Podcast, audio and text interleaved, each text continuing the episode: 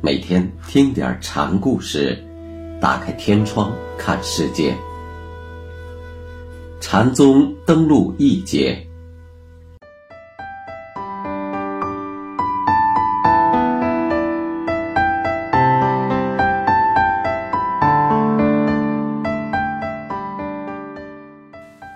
今天给大家讲赵州和尚的第五个小故事。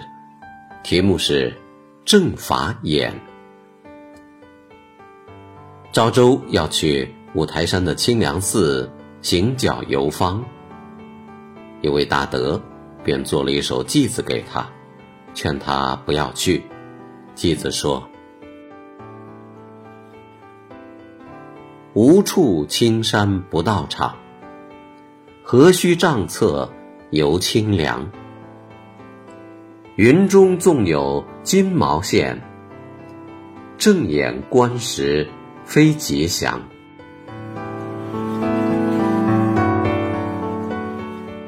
出家人一切平等，到处都是道场，干嘛非要到五台山去呢？天中纵然出现金毛狮子，狮子在佛教中常用来表示大法的威猛。所以，金毛狮子是在遇大法，用佛家正法眼看，也不是什么吉祥物。这与其说是在劝赵州，不如说是批评赵州不用正法之眼看待五台清凉。不想赵州并不领受这继子的劝留，反问大德。怎么才是正法眼？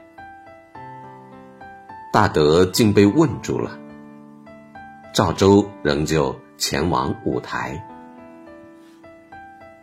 法眼无相，一切皆空。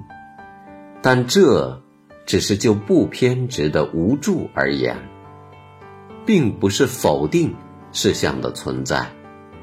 世界上就有这么个五台山在。想去看看，有什么不可？要不要去看看，并非意味着有个优劣高低的区别。这并不违反正法眼观，相反，大德的偈子中，又是青山，又是道场，又是金毛狮子的，反露出了着相的存在。所以，赵州禅师要问一下大德。到底什么是正法眼？大德并没有悟透正法眼的真谛，所以被问住了。赵州此去五台，在北方影响很大。南宗禅兴盛于南方，弘化由南向北。赵州到五台，扩大了南禅的势力范围。赵州本人。也从此以后，住到了赵州的观音院。